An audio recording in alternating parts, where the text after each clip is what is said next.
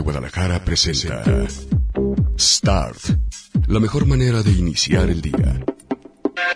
Acompaña a Ricardo Salazar con la prensa, los editoriales, los nuevos medios y buena música. Aquí comienza Start.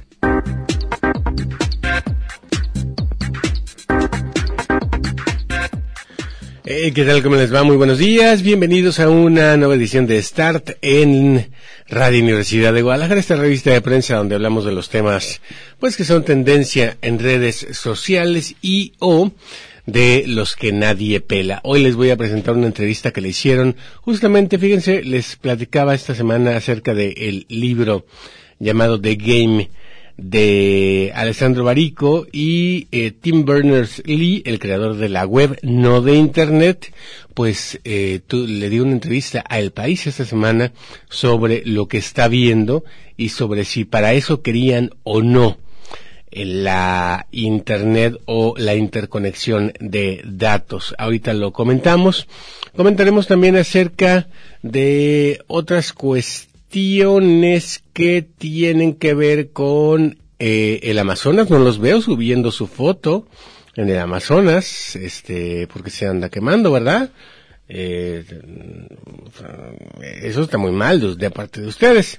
Y hablaremos también de por qué al narco no le conviene un crecimiento económico mayor al que al presidente lo tiene feliz, feliz, feliz y tampoco le conviene que tú seas feliz, feliz, feliz. Pero lo que me llama la atención esta mañana, ah, por supuesto, la telenovela de Televisa, este, hoy es el último día de Loret, si tienen chance véanlo, para que recuerden con nostalgia el término de una época, la época en la que en su momento mandaba Ricardo Rocha en Televisa, en términos editoriales, y formaba, sobre todo gente joven, con un sentido crítico, era la época post eh, Televisa Televisa de eh, Jacobo Zabludowski y era como la especie del contrapeso en donde Televisa lo que quería era, digamos, como reivindicarse y poner a gente a hacer verdadera investigación y o preguntas incómodas. La verdad es que eh, eh, era uno de los buenos reporteros de Ricardo Rocha, en aquel tiempo que también tenían, si mal no recuerdo, justamente en la W, cuando todavía era, les he contado aquí que ya no es de Televisa, pues eh, el programa Detrás de la Noticia. Entonces platicaremos acerca de eso, pero, como les decía, lo que me sorprende esta mañana las tendencias de Guadalajara es que Canal 44 es el número uno en tendencias. No corrimos a Loret, que yo sepa. No me corrieron a mí. Corrimos a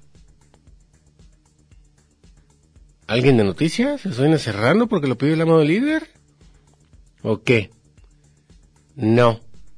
Lo que pasa que últimamente las tendencias las marcan eh, los programas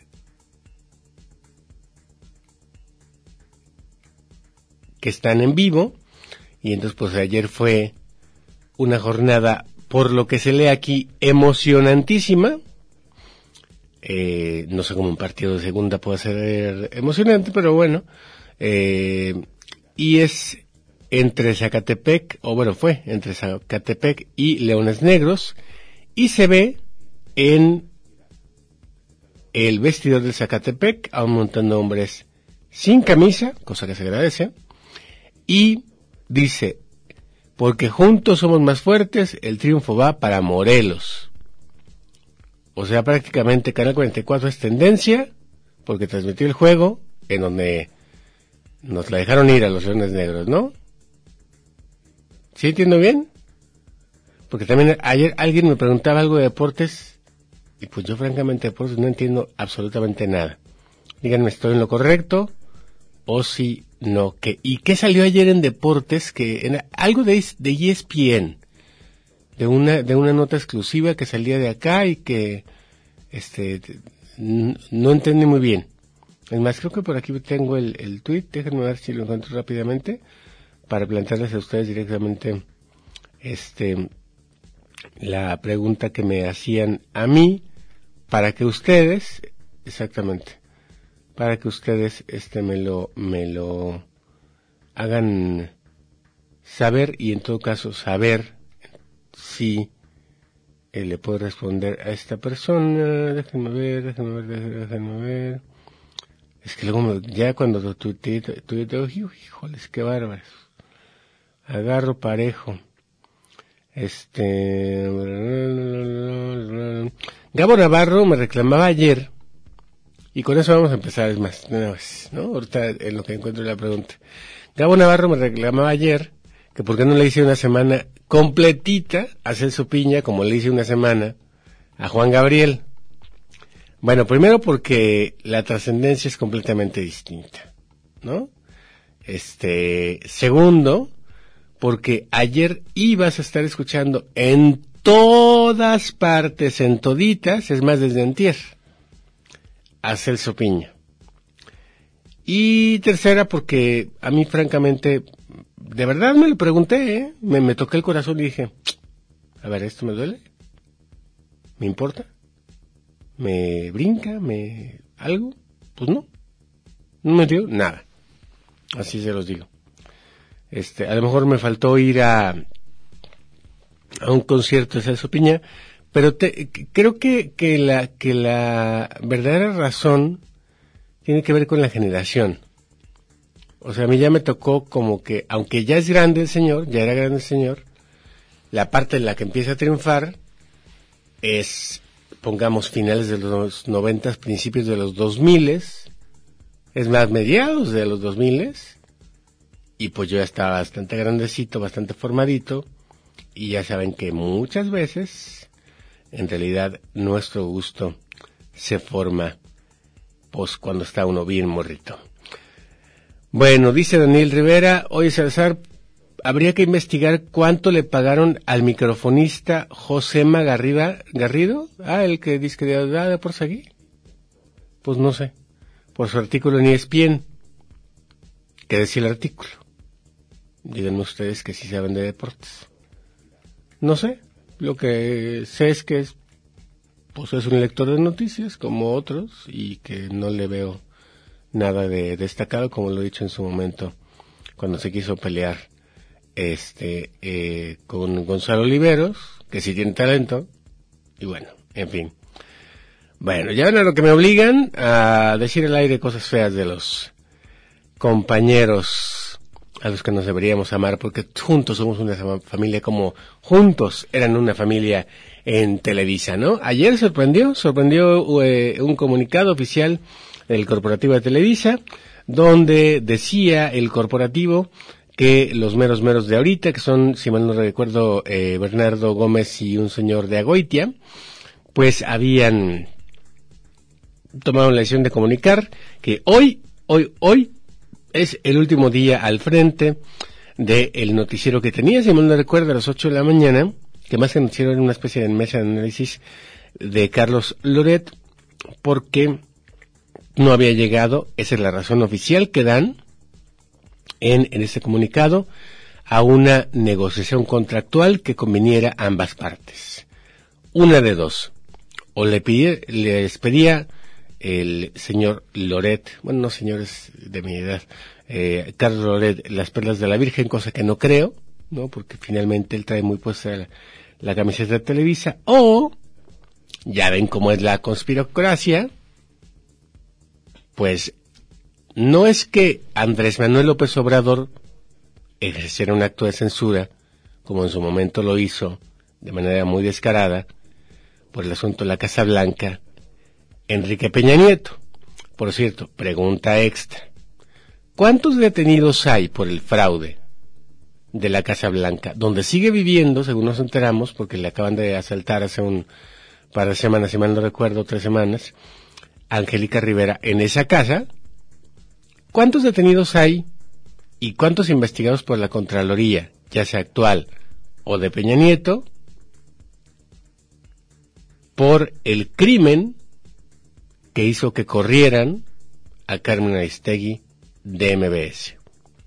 No será, pregunta, ¿eh? Pregunta.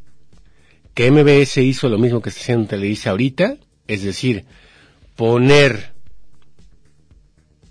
en, en bandeja de plata la cabeza, así con lechuguita y con este espárragos y con este pate de foie y todo, este la cabeza de Carmen Estegui y ahora lo hace Televisa con la cabeza de Loret, que le resultaba, molesta a López Obrador para conseguir un algo, no sé, se me ocurre pensar, porque la relación con la otra televisora, ya ven que las televisoras son bien malas, ¿no?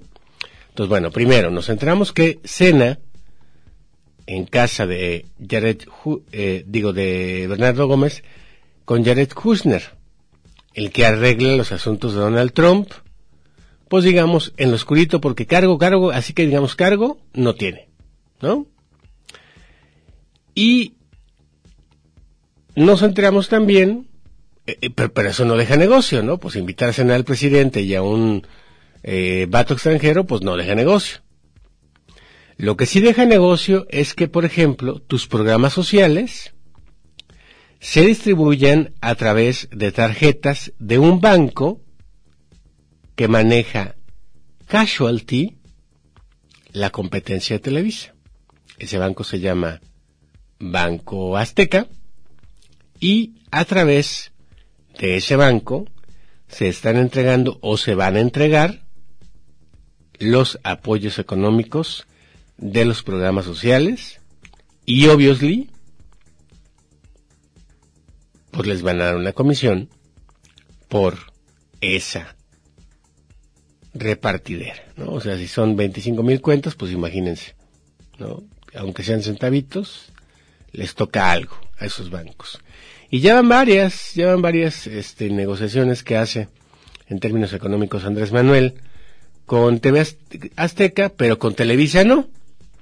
Entonces Televisa, a mí me parece que la lectura más adecuada es ponerle una ofrenda al Tlatuani, a ver si le toca algo del pastel.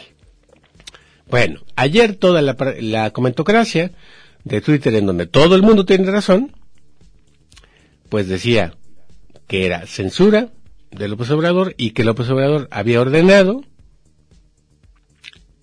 cosa que por lo demás tampoco me extrañaría porque está formado en el viejo PRI, que corrieran a Loret. Me parece que ya no estamos en esos tiempos y que influyen más otras cosas, como les digo, lo que conviene, que es en este momento la lana. Bueno, más tarde, no muy contento que digamos, pero pues tampoco así que digamos tristón o emputado, sale eh, Loret de Mola en un video donde confirma esta versión, dice que mañana, es decir hoy, es su última emisión y que eh, le da las muchísimas gracias tanto a Ricardo Rocha que fue su mentor como a los ejecutivos en su momento de Televisa, Escala Ascara Gallán, este, había otro vato que no me acuerdo su nombre, a este Bernardo Gómez y a el otro vato que firma el comunicado y que seguirá colaborando en W Radio, que insisto ya no es de Televisa, y seguirá colaborando en El Universal con sus columnas. Así que, ¿cómo a ustedes les encanta la onda de Televisa y les encanta momentos como este de conspirocracia, pero además es como un elemento. Mañana se cumple un aniversario más de la muerte de Juan Gabriel. Aquí tienen la canción de Juan Gabriel que le dedicaría, si lo quisieran, porque parece que ya no lo quieren, a Loret Televisa, toda suya.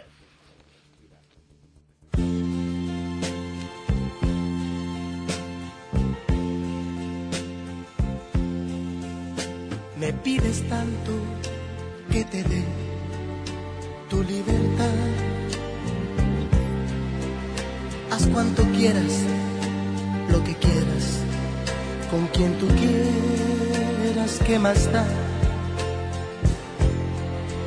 He comprendido que no quieres de mi vida nada ya. El día que quieras puedes irte hacerte esperar. Adiós amor,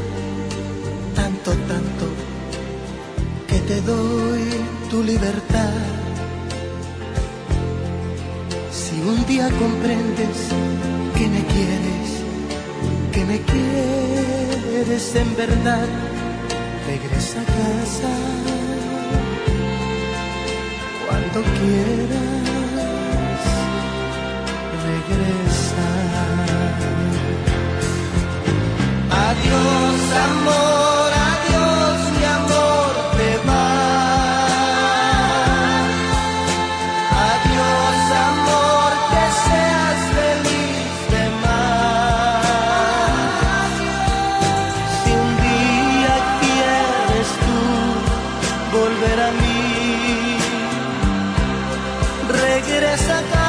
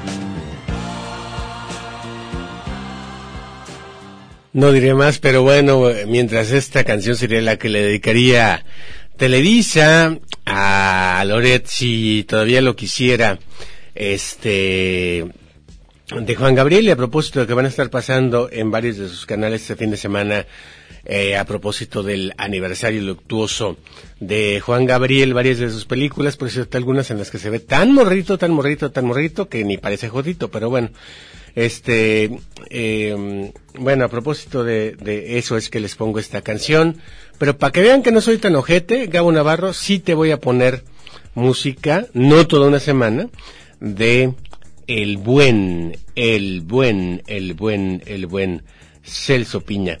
Bueno, tengo por acá y amo a mi público porque me explican todo. Dice Químico Hechicero que ESPN fue tendencia porque dieron la noticia del caso de Joao Malek, que por cierto también es como futbolista de segunda, ¿no? Es, fue el que chocó y destrozó el otro coche, pero resulta que en realidad la culpa era del otro coche, ¿no?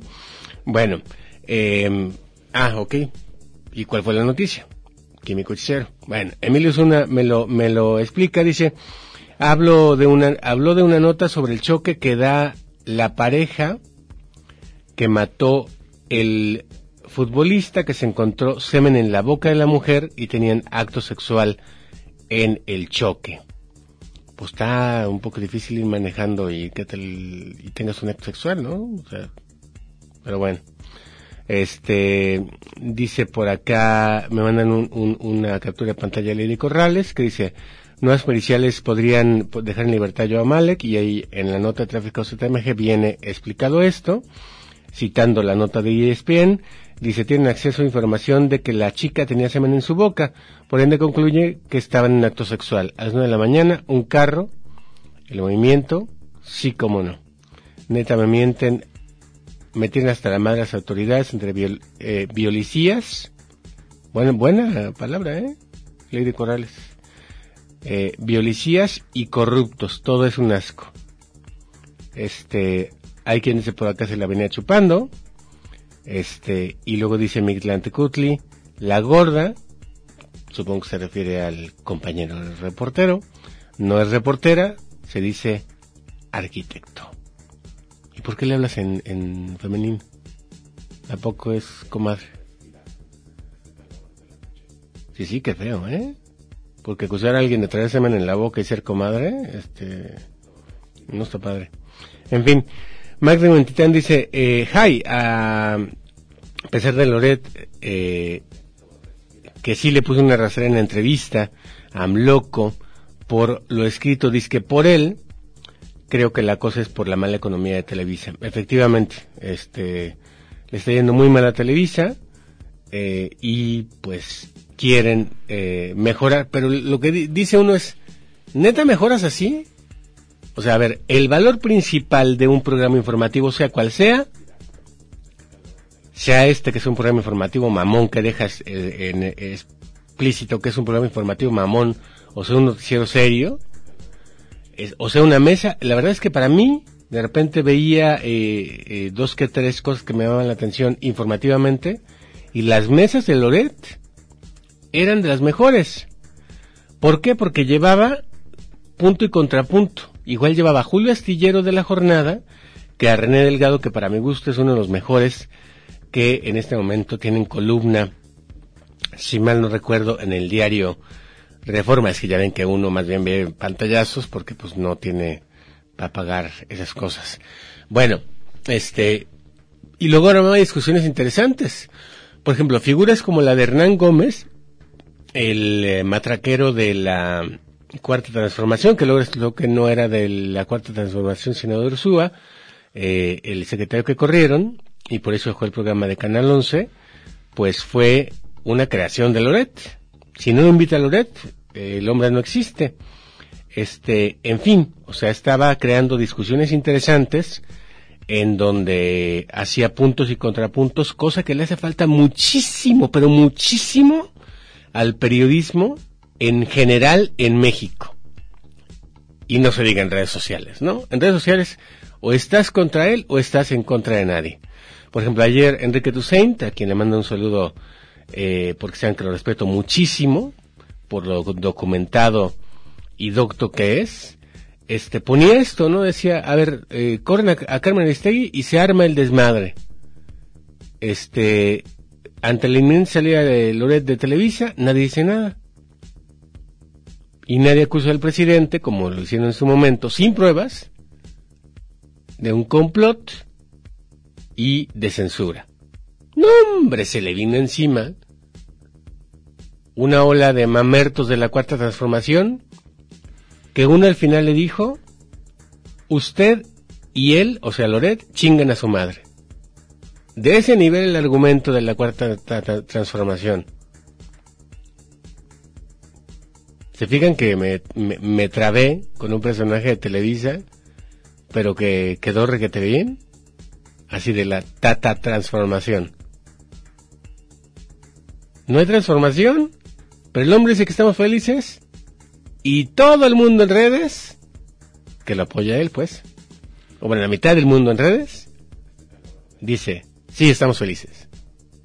Oiga, pero no, no ha acabado la pobreza, estamos creciendo menos de un punto y este no hay más empleos y los narcos siguen dominando territorios enteros. Ahorita voy a leer un artículo al respecto, etcétera, etcétera. No le hace, estamos felices. Ah, bueno. Estamos felices y usted y Loret chinguen a su madre. Perfecto. Excelente nivel de conversación. Para eso queríamos Twitter. Eh, Emilio Zuna dice, ya sé que no es solo para que viera del reportero de ESPN. No entiendo. Ah, es, eh, le responde más bien a, a, a, a Kutli, que, que más bien es arquitecto, el compañero de deportes de Canal 44. Bueno, Mago dice, estar buenos días para que no se deje de que no se le escucha, para que no se queje. Gracias, vaya. Es que hoy sí puse el tuit de Radios Prendidos y hoy sí me responden, ¿va? Gabo Navarro dice, vaya, gracias. Por cierto, ahorita que me acordé de lo de Radios Prendidos, dejen veo porque le mandé un mensaje a la que ganó ayer. A ver, si ustedes se inscriben en, en un sorteo, esténse al pendiente de su Twitter. Porque aunque no tengan muchos seguidores, pues puede que ganen. A ver, hay una ganadora de la que necesito el nombre, porque si no me das el nombre, y es más, si no checas tu Twitter, Twitter ni te vas a enterar, nadie va a ver a Miranda por tu culpa, ni tú ni nadie. ¿A quién le importa? Dirías tú, pero se llama Betty arroba chula. Como podrás ver, cuando yo fui director hice un acuerdo con los eh, venues, entre el Teatro Diana, que es donde se presenta Miranda, para garantizarles y que incluso me auditen, que se le está entregando a la gente que sí es la de escucha, con nombre y apellido, los boletos de los eventos. Si yo pongo en mi registro Betty Ánimo Chula, pues no me van a creer que alguien sí ganó.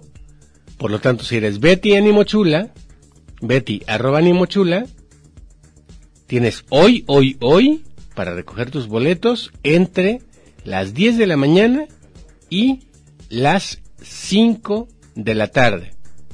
El concierto es hoy en el Teatro Diana y tienes que traer una identificación. Si no lo recoges te veto, ¿eh? Aunque ya no sea yo el director. Conste. Bueno, les contaba, cambiemos de tema.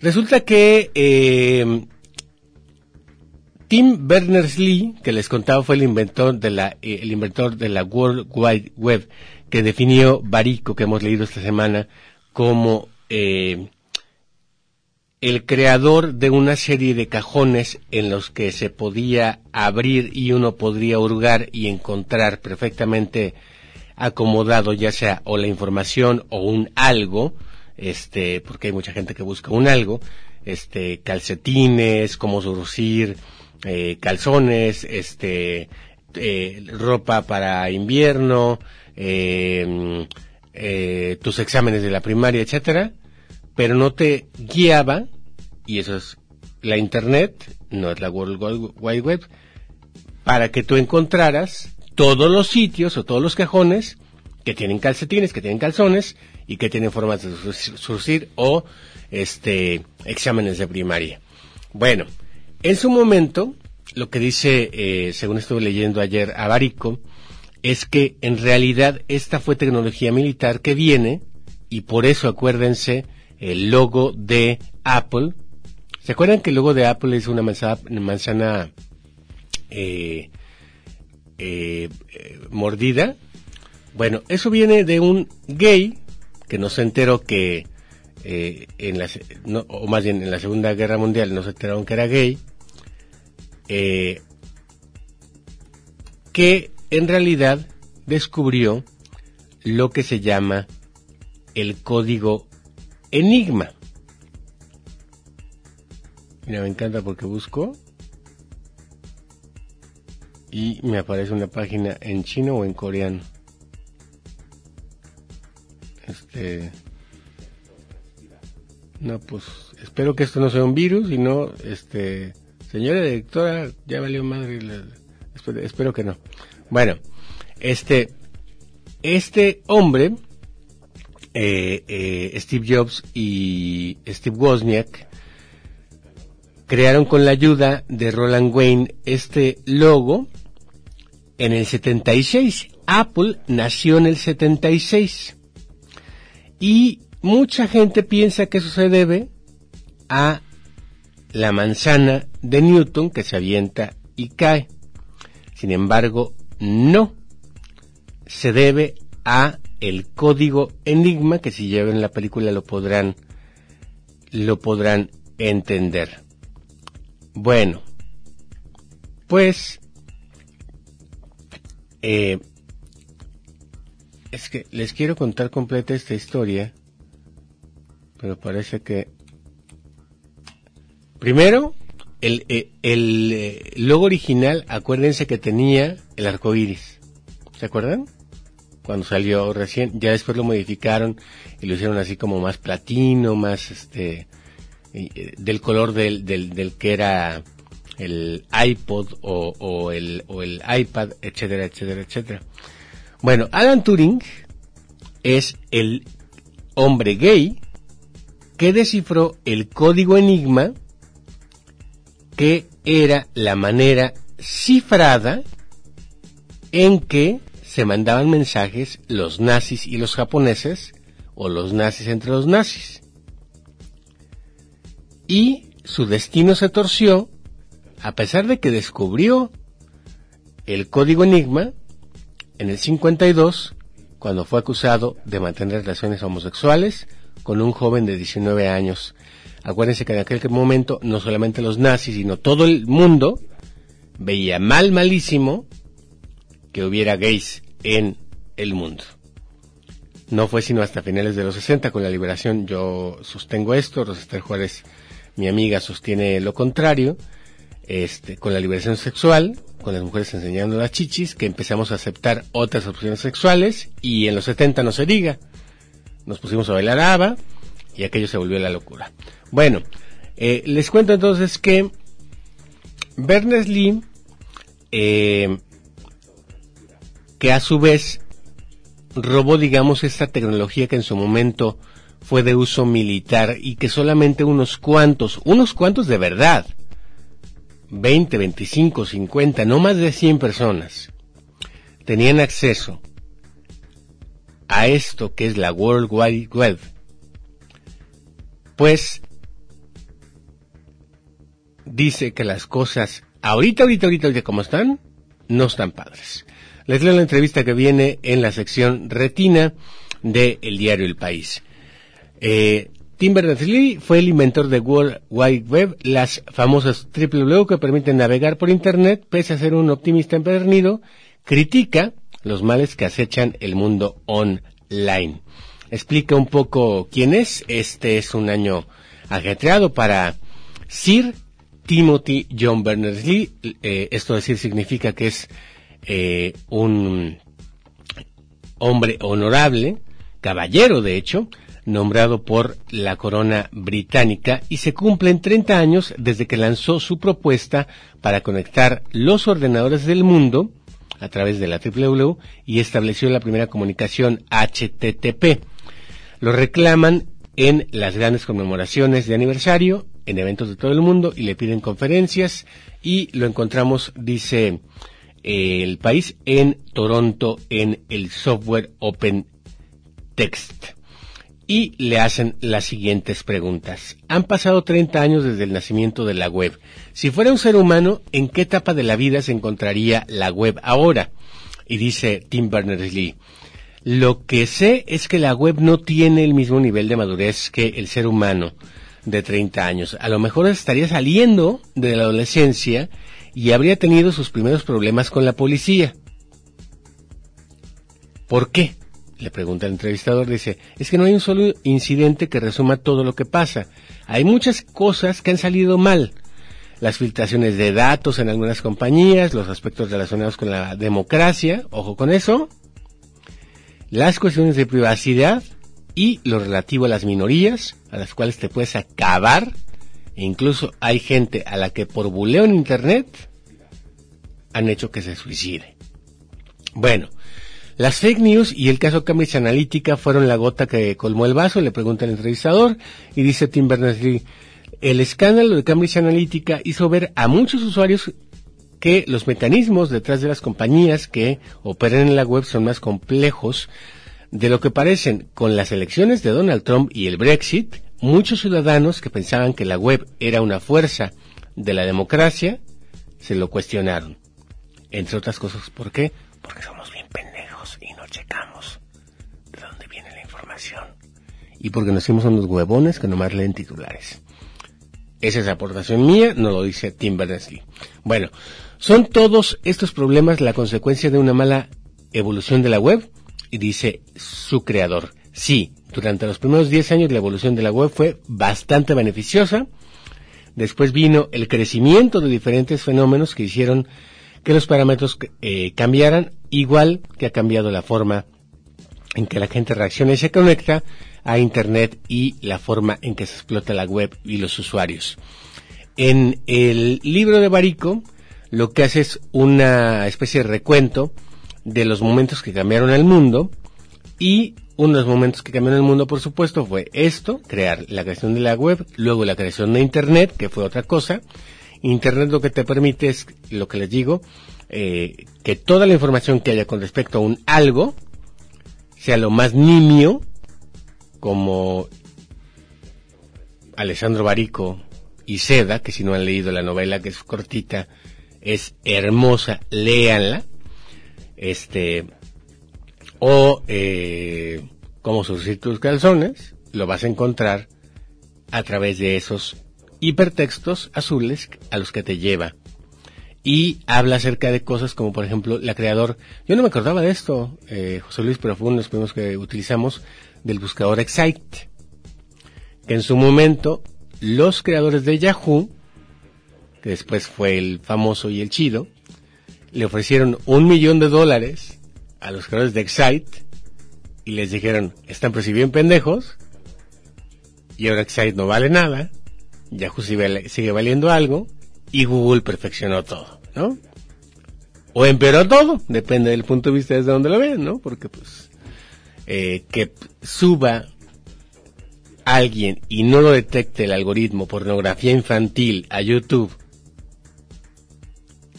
y que en cambio te desmonetice un video por decir una mala palabra como pene, pene, pene, el que vio la película sabe a lo que me refiero. 500 días con ella. Bueno, este, en fin, regreso a la entrevista con Tim Berners-Lee. Dice, ¿son todos estos problemas consecuencia de una mala evolución de la web? Y dice, sí, durante los primeros 10 años la evolución de la web fue bastante beneficiosa. Después vino el crecimiento de diferentes fenómenos que hicieron que los parámetros cambiaran igual que ha cambiado la forma en que la gente reacciona y se conecta a Internet y la forma en la que se explota la web y a los usuarios. Ojo con eso.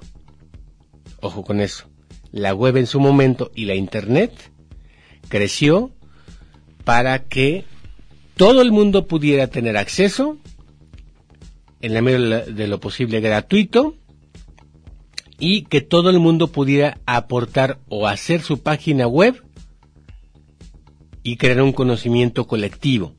El mejor ejemplo de eso, dice Barico, es la Wikipedia, en la que tú te puedes meter y hacer un artículo que otros van a perfeccionar o van a cambiar y que Wikipedia tendrá la responsabilidad de comprobar los datos de lo que ahí se publica. Entonces está chido en términos de lo que significaba. Pero ¿qué creen? Barico dice, llegó el 2011 y, eh, eh, perdón, el, el 11 de septiembre y pocos nos dimos cuenta porque estábamos muy ocupados en la noticia de cómo reaccionaba el mundo ante algo tan brutal y reaccionó a la vieja, porque Bush era viejo. En realidad, la teoría de Barico es que veníamos huyendo de algo, de un siglo que valió madre, de un siglo que cobró vidas, y vidas, y vidas, y vidas, y a muchos los dejó en la pobreza por la pérdida de vidas y en la pobreza incluso del corazón. Porque perdieron papá, porque se separaron familias, porque había fronteras, porque había muros. Y entonces lo que hace es responder Bush de la manera tradicional y mandar inútilmente, porque fue una guerra completamente inútil, muy cara por lo demás, y beneficiosa para la industria armamentística, a Irak hacer la guerra a Saddam Hussein, acusándolo de tumbarle sus torres. Bueno, mientras eso, eso pasaba, sucedía que se caían todas las .com. ¿Por qué? Porque no generaban dinero. Para nadie. Porque todo el mundo quiso tener su .com. Y entonces tenías joseluis.com, ¿no? Ofrezco el servicio de este operación técnica, edición, este musicalización, etcétera, etcétera. Este, pero había algunas muy absurdas, ¿no? Bueno, pongamos que tú tenías tu, punto com o yo, Ricardo César, ¿no? Ofrezco el servicio de locución. Ajá. ¿Y dónde estás? En Guadalajara. No había forma de enviar el audio en ese momento. Pues, pues ¿sabes de qué servía mi punto com? De pura madre, ¿no? Eh, Napster. Napster le parte la madre increíblemente a la industria eh, discográfica porque todas las grabaciones, todas, si tú tenías una, una, una canción, la podías compartir gratis con quien quisieras. Duró dos años, pero le partió la madre a la industria, a la industria musical.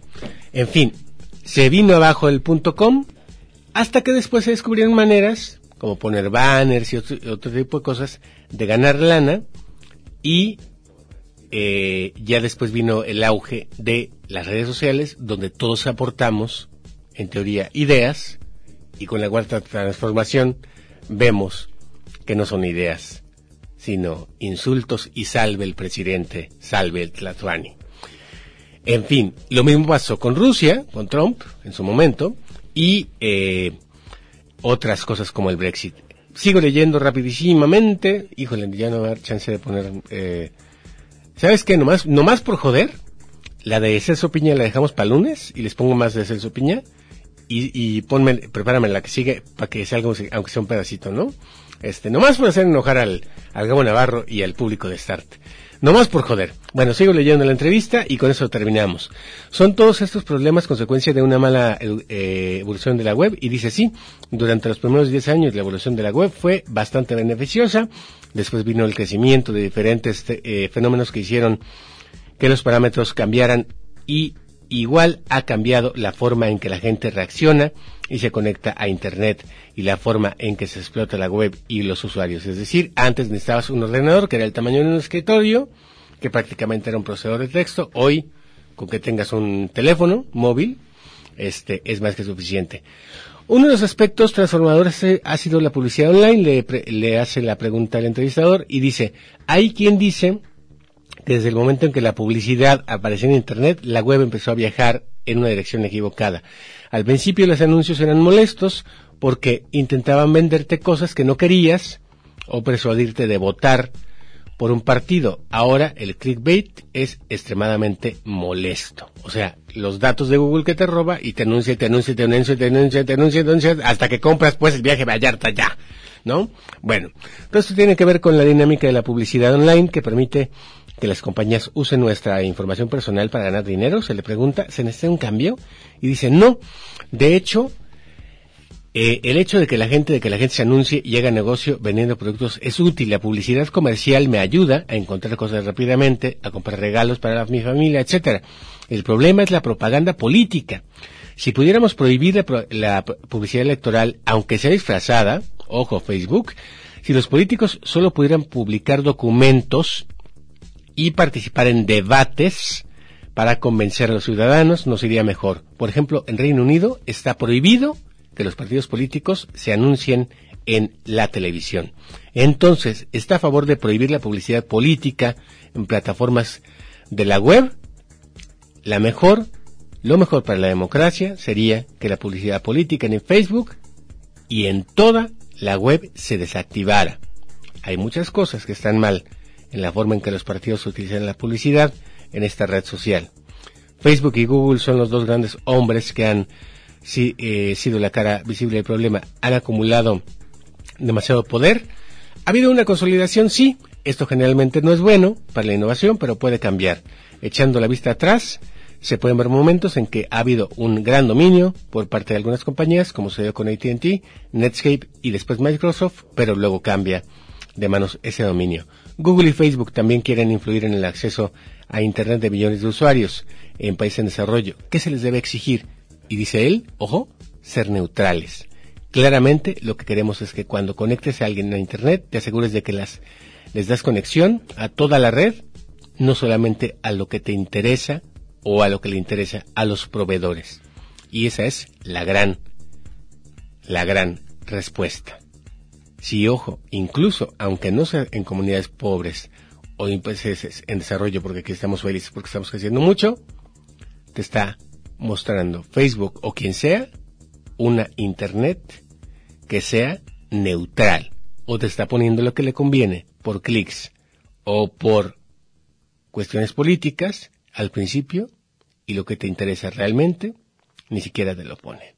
Les pongo a Diego Boneta porque esta semana no, ya no alcanzó ni un minuto ni nada, ni la primera canción, no, nada, de verdad. Bueno, Televisa estrenó esta semana, les iba a poner la caliente, cuando calienta el sol, hombre. Pero bueno, la mamada me la guardo para el lunes. Ah, mejor no digo la palabra con M porque ahorita está mal vista por la ESPN, ¿verdad? Bueno, ahí nos vemos. Bye.